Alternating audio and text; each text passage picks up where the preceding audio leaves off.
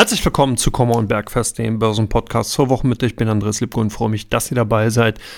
Ja, wenn man sich die vergangene Woche so ansieht, beziehungsweise die vergangenen Handelstage, dann braucht man doch schon relativ starke Nerven, nicht etwa, weil das Nervenkostüm dahingehend strapaziert wird, da die Börsen recht volatil sind. Nein, ganz im Gegenteil. Eigentlich herrscht so ein bisschen Langeweile vor. Die Märkte zeichnen doch börsentäglich immer wieder ein ähnliches Muster. In Europa pendelt der DAX in der Trading Range zwischen 15.250 und 15.450 Punkten hin und her, bricht ab und zu mal in die eine oder andere Richtung ganz leicht nach oben aus, nur um dann zum Nachmittag hin wieder genau in diese Kurszone zurücklaufen zu können. In, Amerika, in Amerika ähnliches Bild S&P 500, Nasdaq meist zur Öffnung fester, um dann aber diese Gewinne, die man eben zum Beginn der Handelssitzung hat, wieder abgeben zu können. Und das ist natürlich ein Bild, was insgesamt auch ermüdend ist. Gerade in solchen Phasen macht bekanntlich das Sprichwort hin und her eher die Taschen leer und das muss man im Endeffekt dann natürlich auch berücksichtigen, wenn man eben äh, derzeit aktiv sein will. Das heißt, hier ist es wirklich nicht angebracht, Aktionismus an den Tag zu legen, sondern vielleicht eher die Watchlist aufzufüllen. Das heißt, die Unternehmen, die einen interessieren, entsprechend dann zu vermerken und zu beobachten, wenn eben die Tendenz klar ist, ob man entsprechend Positionen aufbaut oder eben doch an der Seitenlinie stehen bleibt. Es ist halt so, dass gerade eben bei den großen Unternehmen aus dem Technologiesektor derzeit wenig Impulse einfach dahingehend vorhanden sind, weil natürlich die Berichtssaison jetzt vorbei ist. Es kommen zwar noch einige Unternehmen, die auch ganz interessant sind, jetzt in den kommenden Tagen, aber nichtsdestotrotz fehlen halt wirklich die nachhaltigen Impulse, die dann so ein bisschen den Befreiungsschlag geben. Beim DAX zusätzlich zu berücksichtigen, wir sind auf einem Kursniveau, was tatsächlich schon als Jahresendziel einfach für viele, viele Analysten gegolten hat. Das heißt 15.400 bis 15.600 Punkten. Punkte ist so ein bisschen die Kurs-Price-Range, wo eben eigentlich im Dezember sozusagen das, äh, die Zielzone hingeheftet wurde und wir haben das jetzt bereits im März erreicht. Also von daher schon eine ordentliche Vorschusslorbeeren gegeben. Nichtsdestotrotz bleibt natürlich auch hier ganz klar die Hoffnung auf eine baldige Konjunkturerholung, die der größte Treibsatz für den DAX. Das bedeutet, dass die Marktteilnehmer einfach darauf setzen, dass zum Beispiel die Reopening-Trade-Aktivitäten in China dann auch auf die deutschen Unternehmen, die europäischen exportlastigen Unternehmen abfärben könnte, sodass dann hier also ein Überraschungsmomentum entstehen könnte und äh, auf der anderen Seite in den USA die US-Fed doch frühzeitig den Fuß vom Zinspedal nimmt, sodass hier dann die Konjunktur nicht zu stark äh, abgekühlt wird, beziehungsweise sogar vielleicht abgewürgt wird, weil das ist momentan das grundsätzliche Szenario, was wir in den letzten Tagen ganz klar als verstärktes Momentum, als verstärkten Aspekt bei den Marktteilnehmern gesehen haben. In Europa wird eben auf die Inflationsentwicklung geschaut und wie sich natürlich die EZB dahingehend positionieren wird. Und in den USA wird eben geschaut, wie die Zinspolitik der US-Fed Einfluss auf die Konjunkturentwicklung nimmt. Bisher war der sehr solide und robuste US-Arbeitsmarkt immer noch so ein bisschen der Hoffnungsschimmer, die, der Silberstreif am Horizont, wo halt viele Analysten und Investoren einfach davon ausgegangen sind, dass da eine gewisse Robustheit in der Konjunktur vorherrscht, sodass dann eben der Konsum nicht abgewürgt wird und demzufolge dann die Zinsanhebung eben äh, ja, verkraftbar für die Konjunktur in den USA sein könnten. Man sollte auch so ein bisschen noch den Fokus natürlich auf die Immobilienmärkte in Europa und natürlich den USA werfen.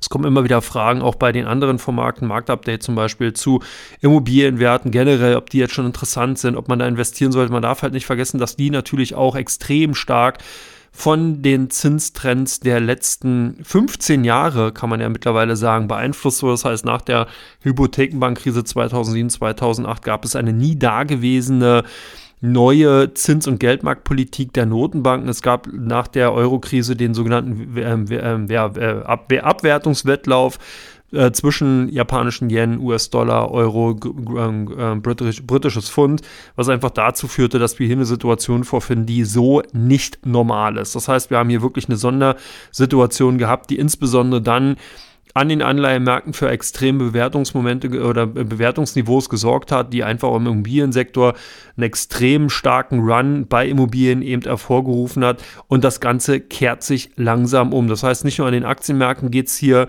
natürlich nicht in, wie in einer Einbahnstraße immer nur die, in die eine Richtung, sondern eben auch an den anderen Anlageklassen, in den anderen Assetklassen geht es eben darum, dass natürlich sich Trendrichtungen auch umkehren können und demzufolge, dass durchaus auch im Immobiliensektor noch der Fall sein wird. Das heißt natürlich hier mit den anziehenden Zinsen in Europa und den USA kann sich die Situation dahingehend doch noch als etwas, na, nicht dramatischer, als vielleicht überspitzt, aber zumindest mal angespannter darstellen. Angespannt ist natürlich auch die Situation im Profisport und dazu habe ich mir heute einen ganz interessanten und natürlich auch ja, äh, informationsreichen in, äh, Talkgast oder Interviewgast eingeladen. Jan Rosenthal, Ex-Profifußballer in der äh, deutschen Bundesliga, wird einen Einblick geben, wie es denn so ist, als ja, Profifußballer im Endeffekt seinen Lebensunterhalt zu verdienen, beziehungsweise was man dort dann eben auch an Stress und äh, ähm, Anspannung natürlich insgesamt hat und was natürlich auch ganz interessant ist, wie es so nach so einer Profikarriere eigentlich weitergeht, was Fußballer dann machen und was für Sorgen und Nöte auch, ja, solche Stars haben können. Aber ihr könnt gespannt sein. Mir hat das Interview sehr, sehr viel Spaß gemacht. Ich glaube, das hört man auch und ich hoffe, es macht euch auch Spaß. Zum Thema richtig ähm, Börsen und Finanzen gibt es natürlich dann am Freitag wieder den Börsenpodcast. Und ansonsten wünsche ich euch erstmal viel Spaß bei dem folgenden Interview. Ja,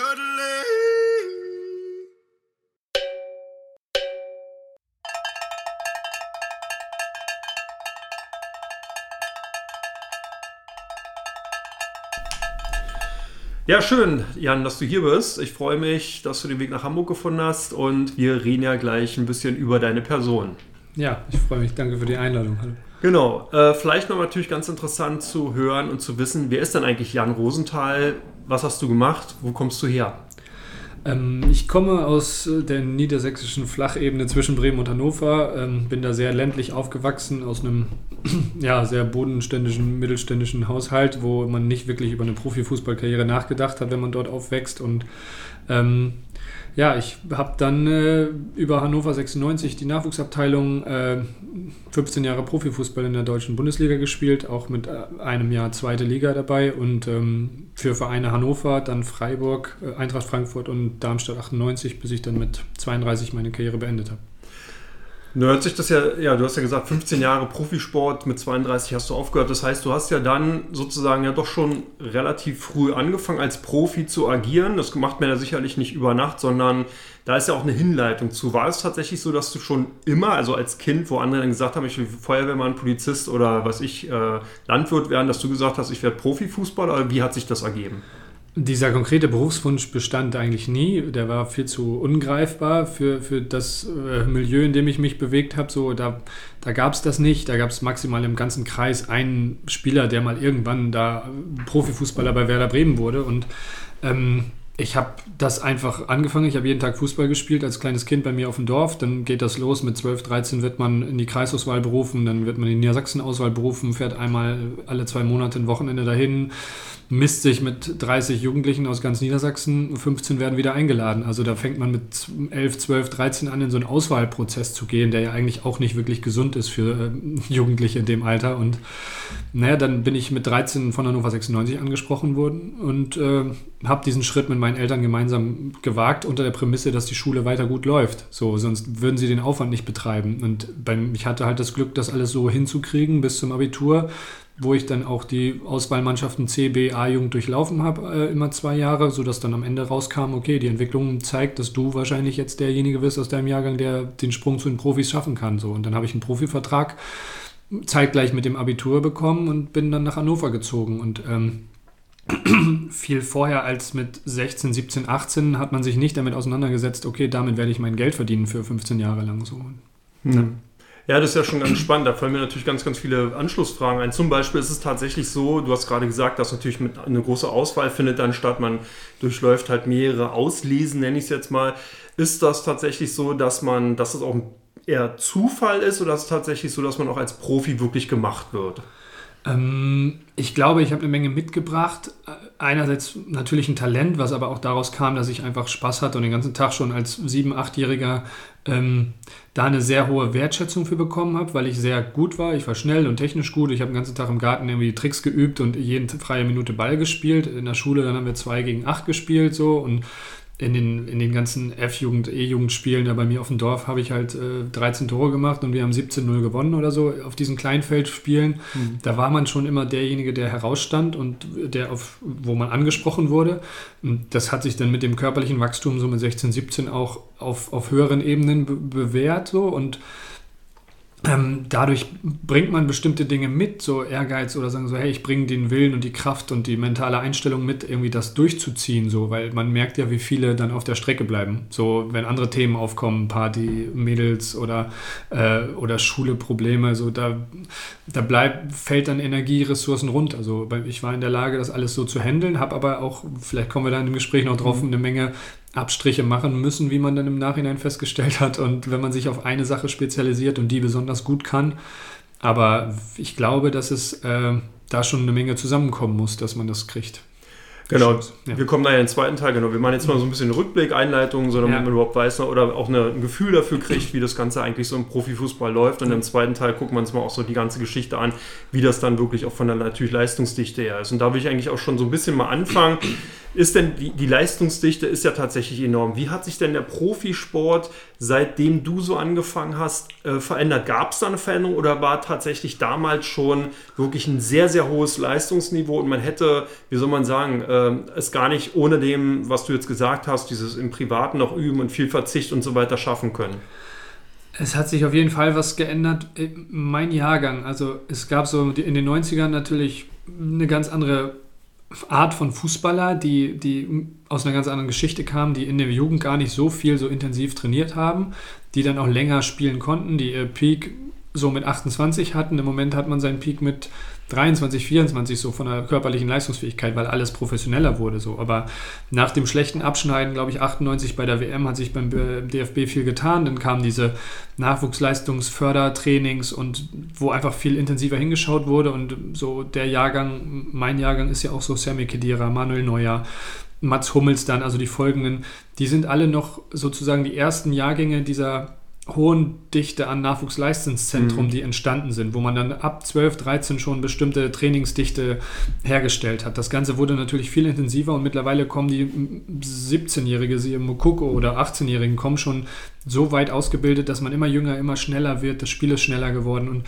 damals war es so, ich habe ein super Jahr gespielt als 18-Jähriger, war U21 Nationalspieler, so einer der Top-Talente und es war aber so, ja, hm, könnte der in einem Jahr was für Yogi sein, so 2006 oder mhm. 2008 oder so. Und dann hat man gesagt, ja, der muss sich noch beweisen oder sowas. Und da war halt so eine alteingesessene Generation mit Ballack und Frings und so, die waren dann länger in der Nationalmannschaft. Heutzutage ist es halt so, wenn einer ein halbes Jahr gut spielt mit 18, dann ist er in der A-Nationalmannschaft so. Mhm. Da, da, wird halt, ist eine viel höhere Fluktuation, da wird ganz andere Herangehensweise. Da muss man sich nicht zwei, drei Jahre beweisen auf einem Niveau. So, und das hat sich schon geändert, aber diese Belastung ist natürlich, die viel früher anfängt. Es gibt auch Spieler, die sind bis 18 haben sie auf ein Dorf gekickt und sind dann irgendwie in eine zweite Amateurmannschaft gekommen und sind dann Profi geworden. So Julian. Schuster von SC Freiburg ist ein Beispiel. Mhm. Also da findet eine andere Persönlichkeitsentwicklung vorher statt in den Jugendjahren. Mhm. Und das hat man heutzutage eigentlich nicht mehr. Wenn man oben ankommt, dann hat man ab 13 sein Leben dem Fußball verschrieben, so gefühlt.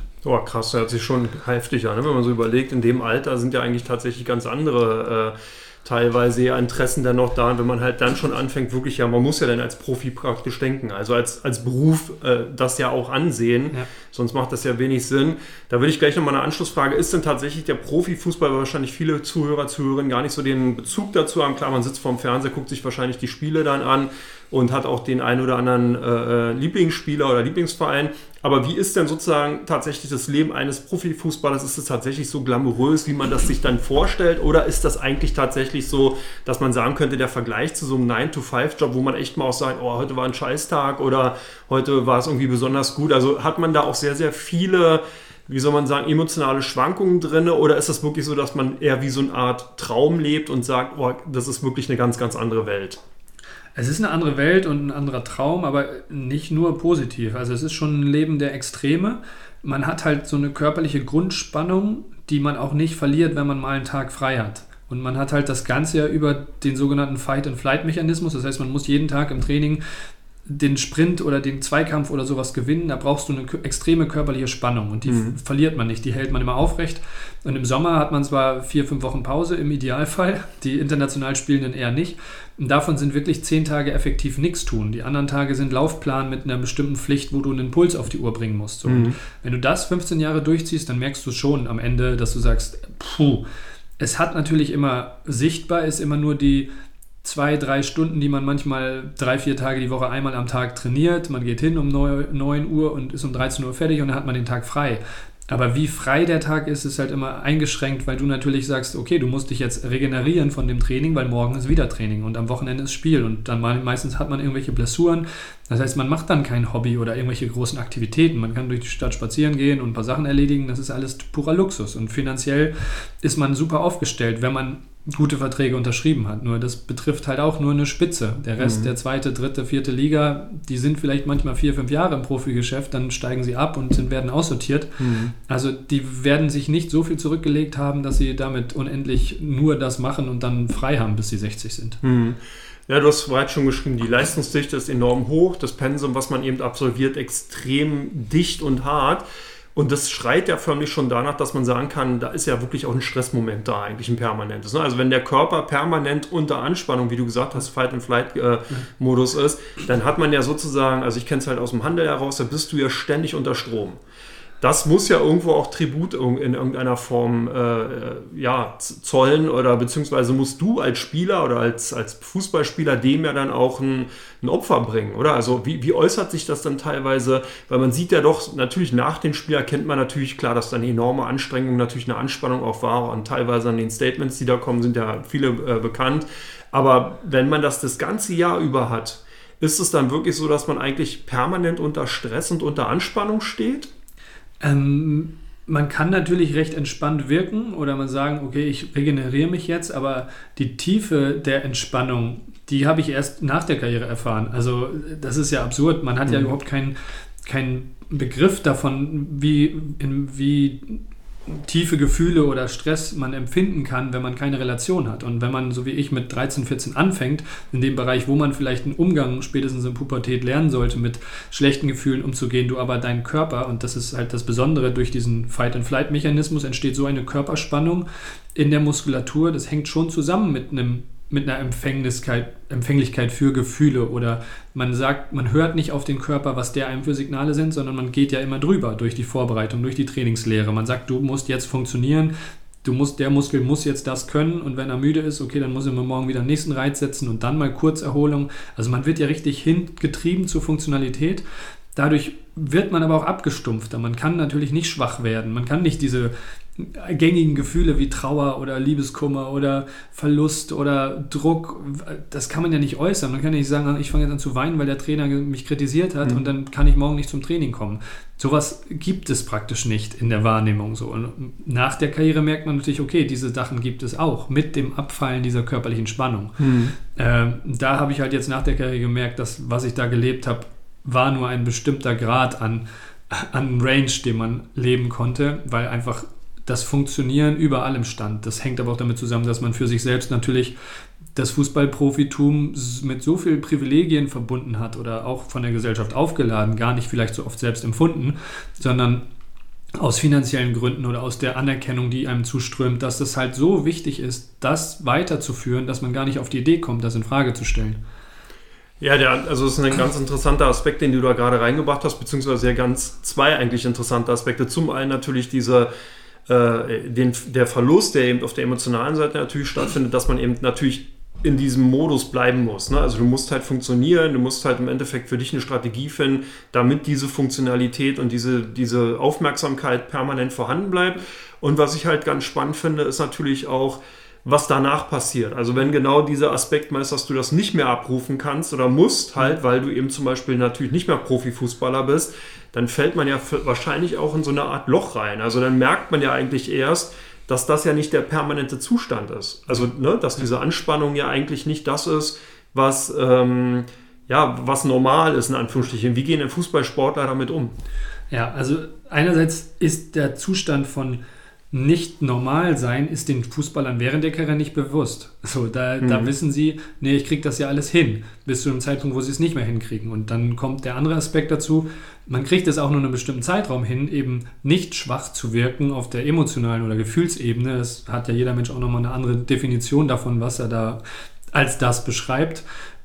Deswegen muss man vielleicht einen kleinen Bogen spannen. Also diese, so wie ich es erlebt habe, diese Anspannung und die körperliche Festigkeit ähm, hat halt eine Auswirkung gehabt auf, auf auch den, das Ausleben können von Gefühlen. Wenn man jetzt sagt, wie du sagst, man muss funktionieren können und man kann sich davon nicht beeinträchtigen lassen, wo jeder normale Mensch sagt, hey, da ist eine Beziehung zu Ende gegangen oder mhm. meine Eltern leben, äh, sind verstorben oder haben eine Krebserkrankung oder so, dann ich habe erlebt, wie Robert Enke Selbstmord begangen hat am Tag, nachdem er mich nach Hause gebracht hat und mhm. du denkst dir so, was zur Hölle ist hier passiert so und dann kannst du aber nicht wirklich trauern, weil dann würdest du die Schwäche zulassen und die Muskelspannung würde abfallen. Aber du musst drei Tage später wieder trainieren oder spielen, sogar einen Tag später. Das gleiche bei körperlichen Rückschlägen so.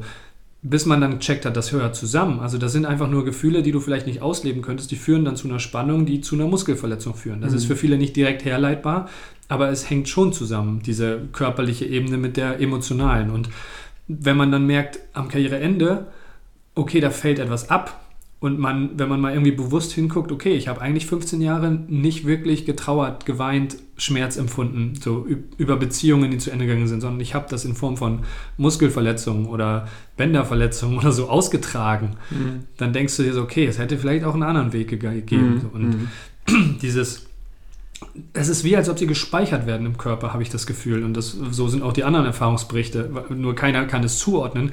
Es erleben viele Leistungssportler am Ende der Karriere, dass sie sagen, okay, ich bin etwas gewesen. Im Alter von 12, 13 Jahren oder noch früher hat man dieses Bild von sich entwickelt und dann ab 32, 30, je nachdem wann die Karriere vorbei ist, ist diese Identität weg. Mhm. Und dann fällt eine Anspannung ab und du bist nicht mehr das, was du warst. Einhergehend damit ist die, der Abfall der körperlichen Leistungs Spannung und auch der Fähigkeit oft. Und dann kommen diese gesammelten, gebündelten Gefühle wieder hoch, die man während der Karriere erlitten hat und man muss sie eigentlich nochmal erleben, die guten und die schlechten. Und dann laufen auf einmal die Tränen runter und du weißt gar nicht warum. Hm. Daher kommen vielleicht auch die Zahlen aus England, wo man sagt, ein Drittel oder ein Viertel leben nach dem Karriereende unter leiden unter Depressionen, mhm. fallen dem Alkoholismus dann äh, unter oder trennen sich von der Partnerin oder der Ehe, werden geschieden, weil einfach da so viel gesammelte negative Gefühle kommen, wo man nie einen Umgang mit gelernt hat, weil man immer gedacht hat, nee, die existieren ja nicht. Man, mhm. man, lebt ja ein tolles Leben, es ist ja alles gut oder es muss alles gut sein. Und wenn man kurz verletzt ist, dann muss man alles dafür tun, wieder fit zu werden und man macht eine Reha. Und es wird einfach nur alles unter den Teppich gekehrt, was irgendwie unangenehm sein könnte, weil es ja auch diesem Gladiatorentum des starken immer leistungsfähigen Fußballers, wo ja eine Menge Selbstdruck hinterliegt, weil du weißt, wenn du längeren Zeitraum nicht leistungsfähig bist, dann wirst du aussortiert oder du musst den Verein wechseln in eine Ebene tiefer oder so. Das ist ja alles verständlich, nur das ist ja wie, als ob ich das Ergebnis selbst produziere durch diese Angst davor, diese Identität zu verlieren. Hm. Und Verletzung, längere Verletzung bedeutet kurzzeitig die Rolle zu verlieren als leistungsfähiger Fußballer. Hm. Nur die Angst davor führt erst dazu, dass man meiner Meinung nach äh, dann sich verletzt. Also dieser Druck, nichts anderes zu haben vielleicht. Mhm. Und dann ist auch der Bereich natürlich, was machen Fußballer eigentlich nebenbei? Mhm. Ist dann noch Kapazitäten überhaupt für mhm. ein, ein super Studium abzulegen oder eine Ausbildung oder was auch immer, mhm. wenn das eine Leben ja so toll ist. Also ja. so, dass ich komme in Restaurants umsonst rein, ich komme in Club, manchmal rennen mir die Mädels hinterher, tausende von Fans warten nach dem Spiel auf dich und wollen mhm. Autogramme von dir. Also irgendwie entsteht ja ein Bild von, ja, das muss ja gut sein. Mhm. So, aber, aber es ist nicht wirklich von einem Gefühl oder einem, einem Wertesystem, was auf einer Erfahrung von Gefühlen, von tiefen Gefühlen beruht, oft unterlegt. Mhm. So, äh, klar gibt es genügend Fälle, die sagen, hey, die wachsen gesund auf und gehen da gesund rein und fühlen wirklich die, auch die großen Erfolge. Aber wenn ich als Mensch sagen würde, hey, so wie mich Sportereignisse berühren jetzt, ob ich eine Dirk Nowitzki-Biografie lese nach der Karriere, ich habe nicht meine eigenen Erfolge nicht so emotional mitgenommen, aber auch die Rückschläge natürlich nicht, weil ich dann schwach geworden wäre. Dann mhm. hätte ich nicht zum Training gehen können, mhm. wenn ich damals wirklich mein Ende einer Beziehung betrauert hätte oder den Verlust eines Familienmitglieds oder so. Mhm. Das war nicht möglich. Da habe ich weitergemacht bis zu dem Zeitpunkt, wo ich mich verletzt habe. Und diese Zusammenhänge sind mir weit nach der Karriere erst klar geworden.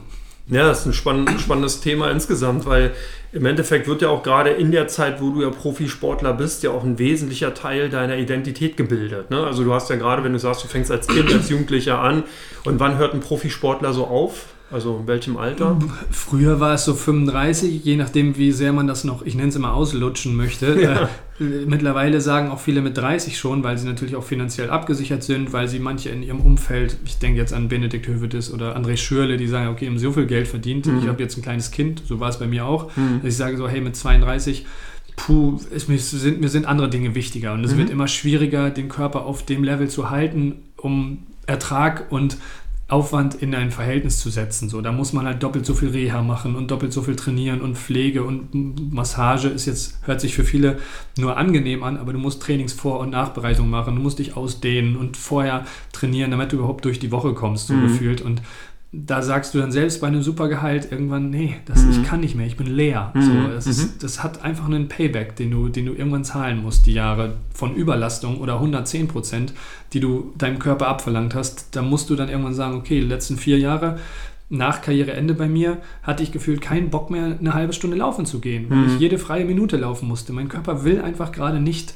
auch nur nicht ansatzweise über eine Grenze gehen, wo er sagt, okay, jetzt treibe ich dich aber dahin. Ich werde früher oder später wieder ein bisschen mehr machen müssen, weil ich ja weiß, ich will auch nicht, dass mein Körper einfach nur abbaut. Ja. Aber es ist trotzdem so, dass man erstmal sich zwei, drei Jahre gefühlt nehmen muss, wo man sagt, okay, jetzt fahre ich mal nur noch unterschwellig und mache einfach nur ein paar Spaziergänge und lass mal Ruhe reinkommen mhm. oder so. Ist es aus deiner Sicht heraus eher eine Kombination aus also wirklich geistig sagen, ich möchte nicht mehr oder auch vom Körper nicht oder beides. Also es ist so, dass der Körper sagt, ich möchte nicht mehr, ich brauche jetzt wirklich, äh, habe da keinen Bock mehr drauf, sozusagen, ich kann auch gar nicht mehr und will es auch gar nicht mehr abrufen oder es ist wirklich der Kopf, der sagt, wofür eigentlich, also wie du es beschrieben hast. Es hat beides, beides gleichzeitig. Ich glaube, der Körper will einfach nicht mehr und gleichzeitig sagt der Kopf, wofür sollte ich ihn auch nochmal, also eigentlich hat man ja jahrelang den Körper nur überholt, der hatte wahrscheinlich schon vier Jahre vorher gesagt, ich will nicht mehr. Mhm. Ähm, nur da hat man noch irgendwie Ziele gehabt oder gedacht, so ja, das kriegen wir noch hin oder ich brauche noch die Kohle oder was auch immer. Mhm. Aber ab einem bestimmten Zeitpunkt Zeitpunkt hat der Körper einfach, äh, der Kopf keine Argumente mehr dagegen und sagt so, hey, wait a second, ich bin jetzt nicht mehr glücklich hier mit dem. Es gibt Dinge, die mir viel mehr Spaß machen, irgendwie ein Wochenende mal mit meiner Family zu verbringen, mit den Kids oder, oder mit wirklichen Freunden und nicht mit Teamkollegen, wo man eigentlich keinen Bezug hat, ein ganzes Wochenende im Hotel rumzuhängen und sich äh, die Launen des Trainers oder die Spielweise zu geben oder sagt so, hey, nee, das führt zu nichts mehr. So, ich werde hier nicht mehr zu einem anderen Verein wechseln oder sonst irgendwas. Und selbst mhm. das kann man ja hinterfragen was will ich denn eigentlich noch erreichen? Dass sich einfach die Werte verschieben und dadurch der Kopf keine Argumente mehr hat, den Körper weiter auszunutzen, dass du dann, das natürlich damit einhergeht und so, so ich lege jetzt mein Leben und einen Fokus in andere Bereiche. So. Wie verhalten sich denn da zum Beispiel die Vereine oder die Spielebetreuer oder Manager von den Spielern? Ist es so, dass die dann tatsächlich auch so einen begleitenden Part einnehmen oder ist es tatsächlich so, ich formuliere das jetzt mal ein bisschen salopp, man kann halt nicht mehr, okay, dann wird man eben sozusagen durchgekaut und ausgespuckt und das war's dann. Ja, damit ist dann sozusagen auch der Verein sagt, okay, tschüss, du möchtest nicht mehr, der, der Vertrag ist zu Ende. Die Spielebetreuer sagen dann im Endeffekt auch, okay, du gehörst dann nicht mehr zum Verein, also ist uns das auch egal, was passiert. Gibt es da so eine Art überleitenden Zeitraum, wo man wirklich dann auch betreut wird oder steht man dann wirklich so, ich sag mal, als wenn man aus dem Gefängnis entlassen wird, davor mit seinem Sack und Tüten und muss sehen, wie man zurande kommt? Schon eher letzteres. Echt, ja? Also es, ich kann man ja den Menschen auch nicht vorwerfen, weil es ist nun mal ein, ein Profi-Leistungssport-Business. So. Also wenn du nicht mehr leistest, okay, dann hast du halt keinen Nutzen mehr für, für dieses Business. Und das muss man ja auch mal ansehen. Und man muss halt bestimmte Dinge gehen, wenn man das machen will. Ich habe es während der Karriere gerne gemacht und dachte, ja, das ist voll mein Ding und alles cool, sonst hätte ich es nicht so lange gemacht. Man denkt dann immer so, okay, warum beschwerst du dich jetzt im Nachhinein darüber? Aber mhm. man kann es natürlich nur in der Retrospektive erklären. Und ich ganz ehrlich, ich habe es oft gesagt, es macht ja auch keinen Sinn. Ich, wenn ich mit Managern spreche oder mit Beratern, natürlich hast du einen Kapitalwert für den Verein mhm. während deiner Karriere oder für den Berater, weil du sagst, okay, mit dir kann ich Geld verdienen, du, ich berate dich jetzt und ich kriege meine Provision von deiner Vertragsunterzeichnung. So, wenn du fertig bist mit der Karriere, hat natürlich der Berater keine Verwendung mehr für dich und der Verein auch nicht. Da braucht man jetzt nicht irgendwie romantisch sein und sagen, okay, natürlich entstehen in 10, 15 Jahren Zusammenarbeit mit dem Berater auch oft Freundschaften so, aber wiefern diese Freundschaften wirklich auf irgendeiner Freundschaft beruhen oder nicht auf einer zweckgebundenen Partnerschaftlichkeit, wo man einmal in der Woche einen Kaffee trinken geht und sagt, okay, dafür mache ich deine Vertragsangelegenheiten, das will ich mal in Frage stellen, wie lange, wie viel man noch Kontakt hat mit seinem Berater dann nach der Karriere. Ja. So, und äh, weil die werden natürlich auch neue Klienten haben, mit denen sie sich sehr viel beschäftigen müssen. Also warum sollte man da noch groß Zeit investieren? So, natürlich wäre es cool, wenn Berater einen ganzheitlichen Blick auf Spieler hätten. Den versuche ich ja auch irgendwie mehr einzubringen, zu sagen, hey, okay, wir wir bleiben in Kontakt. Natürlich verdienen sie dann nichts mehr, wenn sie sagen, hey, okay, wir gucken, wie läuft die Transition in ein neues Business oder so, wenn es unbedingt wieder neues Geld verdienen sein muss. man kann natürlich auch andere Bereiche gehen. Und für die Vereine das Gleiche. Also wenn du ein Vertrag ausläuft und du nicht da 15 Jahre oder 10 Jahre in dem gleichen Verein tätig warst, so dann hast du natürlich eine Verbundenheit. Und oft gibt es dann so, so eine Art äh, für die besondere Elite-Transformationsprozesse, wo mhm. du sagst, und Simon Rolf ist in Leverkusen, ja, komm, wir bilden dich jetzt hier als Management-Trainee aus und du bist dann irgendwann Nachfolger von, von Völler. Das gleiche geht ja mit Lahm oder Schweinsteiger bei Bayern oder mit Clemens Fritz in Bremen. Mhm. Das, da gibt es aber nur einzelne Personen, die wirklich so lange in dem Verein sind. Der Rest, so, du warst zuletzt in einem Verein, wo es nicht mehr geklappt hat, okay, tschüss, war nett, Handshake und dann interessiert es den Verein auch wirklich nicht mehr.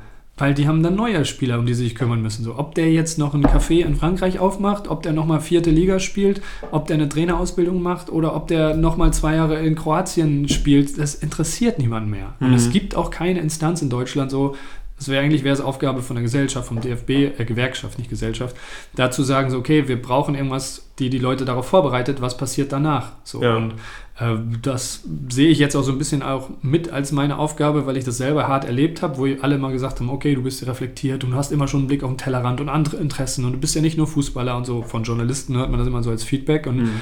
trotzdem war ich komplett überfordert mit dem Karriereende. Ich dachte mhm. so, okay, jetzt bist du nur Papa und nicht mehr Fußballer und guckst mal, was so ansteht, aber was da körperlich mit einem passiert und was da für Gefahren mit einhergehen, so in den sozialen Beziehungen und auch eine Neuausrichtung in neue Unternehmen. So, du bist nicht darauf vorbereitet, acht Stunden am Büro zu sitzen und auf einmal eine ganz andere Tätigkeit zu machen, weil du mit 16, 17 immer nur zum Training warst. Du hast nie mhm. eine Strukturierung deines Lebens gelernt, wie Menschen im Studium oder so. Mhm. Also das ist halt, äh, du warst immer fremdbestimmt. Und ja. jetzt geht es halt darum, rauszufinden, was willst denn du eigentlich wirklich machen? So, die eine Karriere ist vorbei. Ja, das ist spannend. Aber ne, gut, ist natürlich auch ein Dilemma dahingehend, weil man ja wirklich genau, wie du gerade gesagt hast, in der Phase, wo eben andere ja eine Ausbildung bekommen, die Strukturiertheit oder beziehungsweise Struktur in das Leben bringt, die ein Wissen vermittelt, wo man eben sagt, damit kann man auch nur mit 50, 60 agieren ist ja nicht gegeben. Also von daher finde ich das schon mal ganz spannend. Soll man natürlich auch nicht jetzt hier ein Fass aufmachen und sagen, oh, die armen Profifußballer, ja. die suchen sich das ja in, in gewisser Form aus. Aber ja, ich finde es halt auch schon, äh, dieses, diese Thematik gibt es ja in vielen Bereichen. Es gibt Berufe, sag ich mal, wenn du Politiker bist, da hast du danach dann noch irgendwie ein halbes Jahr, Jahr, wo du dann irgendwo äh, auf einen Job abge oder einen Posten abgeschoben wirst, den man dann noch machen kann, sozusagen ja. als Repräsentant aber äh, oder eben andere Modelle eben als Arbeitnehmer, wo man sagt, Hamburger Modell, ne, man gleitet sozusagen langsam in den Ruhestand aus. Mhm. Aber wäre es nicht erstrebenswert, dass man tatsächlich das eigentlich auch äh, in dem Profifußball mit verankert, dass man wirklich sagt, ihr habt doch eine Verantwortung. Also wenn ich jetzt mir vorstelle, ich als 13-Jähriger, total naiv, ja, im Endeffekt, man kann halt irgendwas, irgendeine Sportart gut, geht da halt rein und wird dann sozusagen nach 20 Jahren aus diesem, ich nenne es jetzt mal Profisport-Zirkus rausgeworfen dann steht man ja da in einer komplett anderen Welt und kann sich ja eigentlich jetzt mal auch wirklich mal ehrlich betrachtet gar nicht dieser Tatsache bewusst sein, weil du kommst ja in diese Welt rein, wo du ja eigentlich nur egozentrisch auf dich, also ne, auf, auf deine Person Total, bezogen ja. bist ja. und wirst dann sozusagen rausgeschmissen, wo es ja eigentlich anfängt, ja, wie du sagst, man hat vielleicht auch schon eine Familie und so, man müsste ja eigentlich ganz anders konditioniert und sozialisiert sein, ist man aber nicht. Also ist da nicht eigentlich doch schon auch eine, eine Verantwortung den Verein gegenüber, weil die ja diese Metaebene haben, die haben ja den Überblick und sehen ja, du bist ja nicht in diesem Fall der Erste, der das macht, sondern die haben ja mittlerweile dann schon mehrere Generationen durchlaufen und können sozusagen das ja schon vorwegnehmen. Äh, total. Also du hast ja völlig recht mit allem, was du sagst. Und die Frage ist jetzt, wie ist es in anderen Branchen? Also ja. du kommst aus der Finanzwelt genau. oder Unternehmenswelt, Jura, diese ganzen Rechtsanwaltskanzleien. Also ich habe in Frankfurt gelebt, im Westend, also ich, mhm. ich habe mit den Leuten auch gesprochen. Es mhm. ist ja nicht anders. Du, du wirst halt ausgelutscht und ausgespuckt und musst performen und wenn nicht, dann tschüss. Und manchmal gibt es noch so Zahlungen für die körperliche Abbaugeschichte in ja. Vertragen oder so mit einbegriffen. Das ist bei uns halt das Gehalt und fertig. Und du hast völlig recht. Natürlich gibt es einige die so viel Geld verdienen, so in der Bundesliga über Jahre, die sagen, okay, damit hast du ausgesorgt, wenn du es halbwegs clever anlegst, aber ein Großteil so zweite, dritte Liga, die so an der Schwelle sind die ganze Zeit. Die machen ja schon fünf Jahre Nachwuchsleistungszentrum, ordnen alles hinten an, machen keine Ausbildung, keine Schule und eiern dann mal, so nenne ich es, rum an der Schwelle zum Profitum. Die verdienen dann ihre 1000, 3000 Euro vielleicht, aber nichts zum Zurücklegen. So mhm. ein paar Jahre und dann müssen sie was anderes machen. So. Und mhm. es ist wirklich so, dass es natürlich Frage auch für deine Branche, wie hoch ist die gesellschaftliche Verantwortung eines DFB oder eines Fußballvereins. So müssen sie da diese Dinge tun. Ich weiß, dass es in anderen Verbänden, im hm. australischen Fußballverband natürlich deutlich kleiner oder hm. in, in England auch. Da werden zum Beispiel die Spielerbetreuer, da gibt es schon Leute, die sehr initiativ sagen, hey, in den Vereinen gibt es sowas wie ein ähm, Team Integration Manager, besonders mhm. für ausländische Spieler, aber auch für Junge, zu sagen so, hey, was brauchst du denn wirklich? Wie können wir dir das abnehmen? Und zwar nicht nach dem Motto, äh, wir tragen dir dein Klopapier noch hinterher, so wie es bei manchen verwöhnten Fußballern oft der Fall ist, sondern wir gucken, was brauchst du auf der tieferen Ebene? Mhm. Also wie sorgen wir dafür, dass du dich sicher fühlst, dass du dein, mit deiner Frau oder Kind oder einen Kita-Platz oder für deine Eltern oder was auch immer, wenn jemand in ein fremdes Land kommt mit 22, so geht man nicht davon aus, dass der sofort sich wohlfühlt, sondern da wird geguckt, was, was brauchst du so irgendwie. Und da gebe ich natürlich auch oft jetzt Einblicke aus meiner Spielerperspektive, was hätte ich gebraucht. Mhm. Und zwar nicht eine Rabattkarte für den Mediamarkt, wo ich einen neuen coolen Flachbildschirm mir kaufen kann, wie es bei mir der Fall war mit 20 ja. so, oder ein Makler, der mir eine stylische Wohnung besorgt oder in einen Club eine Freikarte gibt oder so, sondern so, was brauche ich als, als Mensch gerade so? Und, ja. äh, da ist das Business natürlich auch noch nicht wirklich weich genug für, um zu sagen, so, okay, da gucken wir hin. Aber im Endeffekt wäre es hilfreich, den Spielern auf dieser tieferen Ebene Stress zu nehmen, damit sie wirklich gut funktionieren, weil die ist nun mal, diese Ebene ist mit dem, mit dem Körper verbunden und das dient ja auch dem Verein zu sagen, okay, du fühlst dich sicher und wohl äh, und deswegen geben wir dir mal kurz eine Woche Raum, um deine Themen zu bearbeiten und dann kommst du wieder mit voller Stärke und eben nicht, oh, jetzt zieh mal durch und heul nicht rum, so. Und dann bist du in drei Wochen mit einem Faserriss raus für fünf Wochen. Dann mache ich ja mein eigenes Kapital tot. Also mhm. da braucht es schon, glaube ich, so ein bisschen mehr Aufmerksamkeit und Sensibilität für die Themen, mit was habe ich da zu tun? Und das sind nun mal Menschen. Und klar kann ich sagen, ich nutze sie jetzt vier Jahre aus, Vertragslaufzeit und dann raus mit dir, ist mir egal, was mit dir passiert. Aber genau dafür braucht es eigentlich mehr auch die Eigeninitiative der Spieler. Aber dazu mhm. ist die Gewerkschaft nicht stark genug zu sagen so. Und es weiß ja wahrscheinlich auch keiner, was passiert mit den Spielern. Ja, ich glaube, dass, also ich äh, komme ja nur aus der, aus der Hochfinanz, aus der Finanzwelt und da ist ja noch so, also die, ähm, du fängst ja auch wesentlich später an. Du hast ja mittlerweile, also entweder hast du ein Studium vollzogen, dann eine entsprechende Ausbildung gemacht, sodass du also sagen kannst, so Anfang, Mitte 20 kommst du ja in dieses Theater erst rein. Dann hast du ja auch eine ganz andere Möglichkeit danach, sage ich mal, auszugleiten. Das hört sich zwar immer so an, natürlich gibt es ja. auch die Hire-and-Fire-Mentalität. Ja. Ne? Das heißt, du wirst dann eingestellt, bist Trader, Investmentbanker und fliegst danach wieder raus, auch bei den Anwaltskanzleien. Aber es ist doch auch oftmals der Fall, dass du einfach, wenn du eine Karriere da 10, 20 Jahre in der Bank als Trader, als Investmentbanker gemacht hast, dann gehst du eben aus dieser hoch strapaziösen Umgebung raus in eine andere. Also dann wirst du halt, ich kenne halt viele Trader, die danach irgendwo in Risk Management ab, äh, äh, wegtreten, mhm. immer noch in der Bank tätig sind, aber nicht mehr so, ne, so strapaziös. Und das ist ja eben der essentielle Unterschied. Ja. Also zum einen, du kommst später rein, also du bist ja von der Persönlichkeit her gebildet, also anders ja. gebildet und ausgebildet ja. als ein, ein Profisportler. Ich will es mal ein bisschen allgemeiner fassen.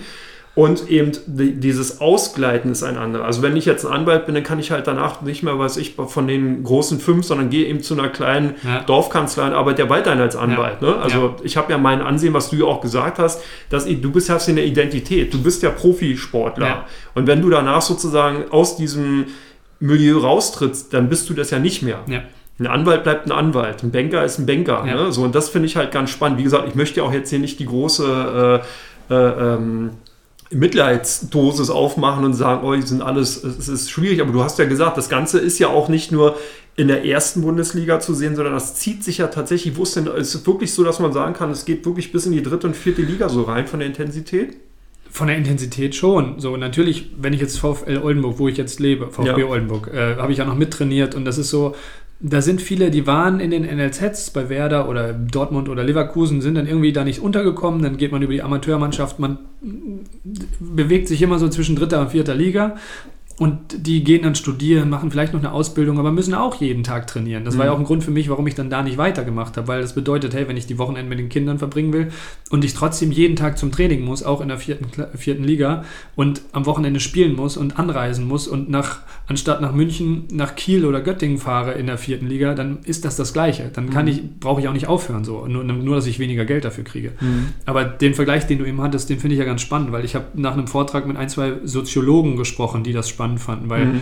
die sehen ja auch diese Entwicklung, die man macht. Wie du sagst, man geht studieren, man arbeitet auf einem unteren Level sich rein, dann geht man in Führungsebene, dann vielleicht irgendwie in diese äh, Vorstände und sowas alles. Und das läuft über den Zeitraum von 20 bis 50 Jahre. Ja. So, und dann hat man noch 10 Jahre, bis man in die Rente geht. So, bei uns Fußballern funktioniert das Ganze von 14 bis 34, mhm. dieser Prozess, mhm. so diese Phasen. Weil du musst praktisch dich hocharbeiten, spezialisieren, performen. Dann bist mhm. du mit 20, habe ich ja richtig gemerkt, auf einmal auf einem Performance-Level, wo du dich mit einem äh, sechsstelligen Jahresgehalt, höheren, mhm.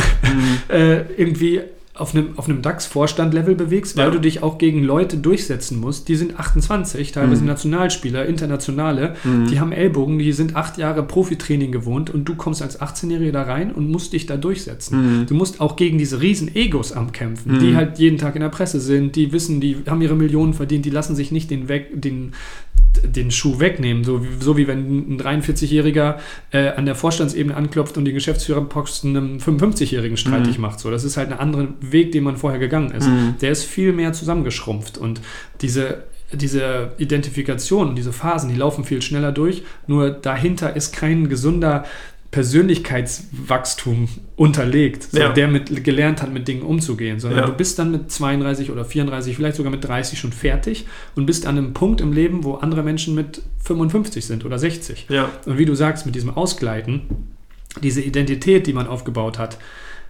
was passiert mit Spielern nach dem Karriereende? Die, die halbwegs Renommee haben oder Ansehen oder eine große Karriere hatten, die haben keine Probleme, diese Identität weiter ich nenne es jetzt wieder auslutschen, weil es für mich nicht besonders, ja, für mich war es nicht positiv, mir wurde sie entrissen, so ich mhm. wollte sie auch nicht mehr haben und mhm. brauchte eine neue. Und natürlich kann sie übergehen in einige andere, aber Teil meines Programms oder Idee des Konzepts ist halt auch zu sagen, okay, während der Karriere andere Identitäten aufzubauen, damit es nicht so eskalierend äh, schwimmen ist, wenn eine weg ist. Mhm. Also, die wird enden, die ist nun mal aktiv zu Ende. Und eine Trainertätigkeit oder eine Expertentätigkeit, die lutscht diese alte Identität, sie saugt sie aus, sie fördert sie bis ins Endliche. Es mhm. gibt ja genügend, wir kennen sie alle, Experten, die mhm. sozusagen ihre alte Fußballidentität nicht loslassen wollen, sondern sie bis aufs Letzte als Experte oder Trainer immer wieder weiterführen. Aber, ja. aber einen guten Trainer macht nicht aus, ein guter Spieler zu sein. Ich habe gerade wieder eine Doktorarbeit dazu gelesen, welche Kompetenzen brauchen Trainer. Ja. So. Und das hilft zwar, viele Perspektiven einzunehmen, aber wenn du ein Mensch bist, der eh gerne nicht andere Perspektiven einnimmt. Du hast es vorhin gesagt, man wird ja irgendwie als Fußballprofi auch zu einem Egozentriker, ja. Schrägstrich Narzissten, je nach Definition, erzogen, weil mhm. du halt sagst, hey, mich interessiert nicht dein Gefühl, liebe Freundin, lieber mhm. Kumpel, liebe Eltern.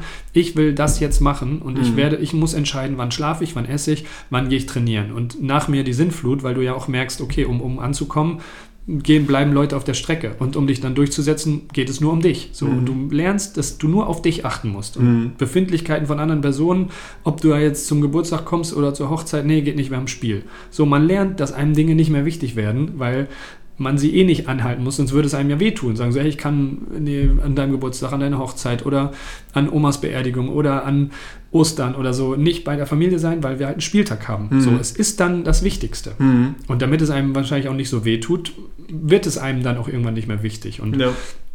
ja diese Dinge führen dann dazu, dass man halt am Ende der Karriere sagt, okay, was äh, was mache ich jetzt mit meiner Identität? Und äh, natürlich werden viele Trainer und sagen, okay, ich war schon ein guter Fußballer, ich werde jetzt auch ein guter Trainer, ich packe ein paar Skills drauf. Aber mein Rat wäre erstmal die eine Identität richtig loszulassen, um dann zu gucken, ist Trainer das, was ich will? Weil du mhm. brauchst ganz andere Charaktereigenschaften und Führungsqualitäten, weil du bekommst nicht mehr das Adrenalin, was du auf dem Platz als Spieler hattest, als Trainer. Du musst da dich schon adaptieren irgendwie und so viele Jobs gibt es auch nicht im ja. Management, im Trainerbereich für 36 Profiklubs. Wie viele Bundesligaspieler gehen jedes Jahr in Rente? So, mhm. mhm. Da muss man dann schon mal gucken, was mache ich denn jetzt? So. Ja.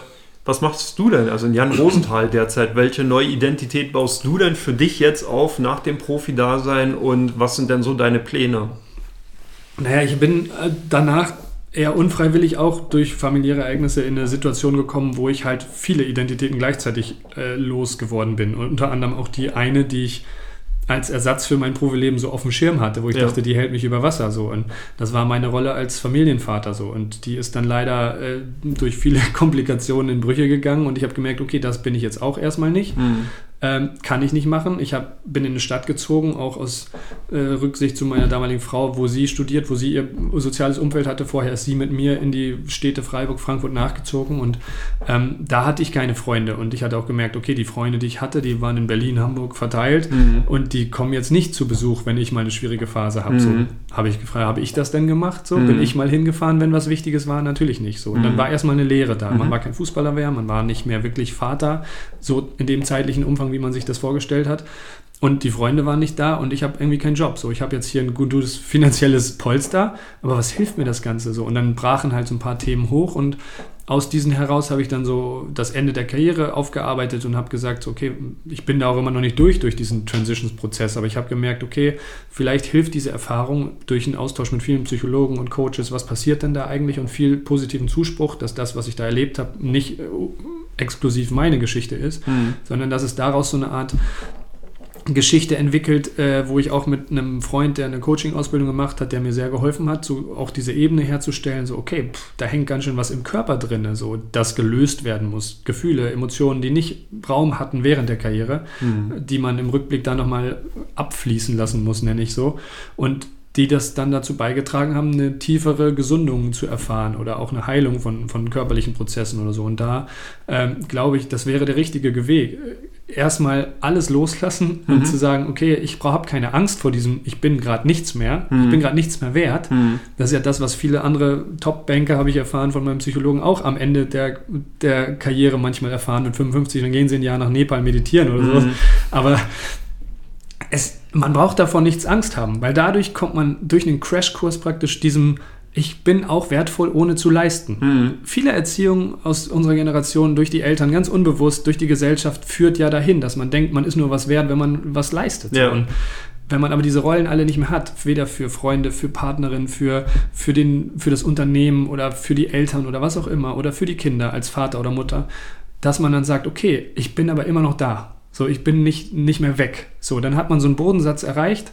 Natürlich hatte ich mega privilegiert diese Zeit und diese finanzielle. Ich wünsche das vielen, dass man da hinkommen könnte, wenn man nicht jeden Tag in diesem Hustle wäre, sein Grundeinkommen zu, ja. zu können. So, das verstehe ich völlig, dass das unheimlich privilegiert ist, da, da hingehen zu können durch einen Polster. Aber ich hatte das Polster ja auch aufgebaut, weil ich jahrelang über meine Verhältnis körperlichen Möglichkeiten geschafft habe. Mhm dass ich mir jetzt dann sozusagen dafür bezahlen muss, auf einer emotionalen Art und Weise. Mhm. Dafür brauche ich dieses Geld und die Zeit auch, da wieder Heilung zu betreiben. So. Ja.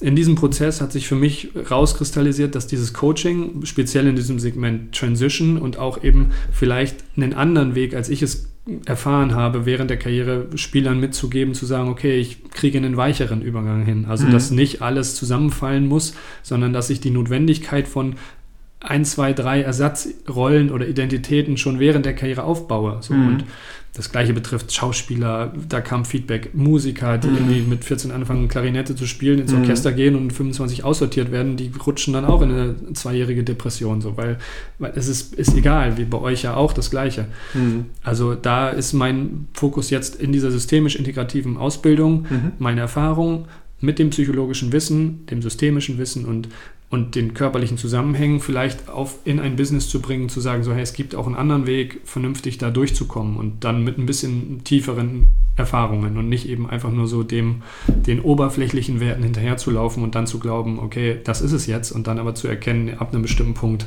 okay, das war es irgendwie doch nicht. Ja, nee, ist ja natürlich auch ganz spannend. Ich habe ja im Vorfeld vor dem Interview mich natürlich auch mit deiner Person, mit dir beschäftigt. Wir hatten ja vorher auch schon gesprochen. Ich hatte mir mal einen Vortrag, so bin ich ja eigentlich auch auf dich aufmerksam geworden, mal angehört, eben zu dem Thema Profisport und was da so passiert.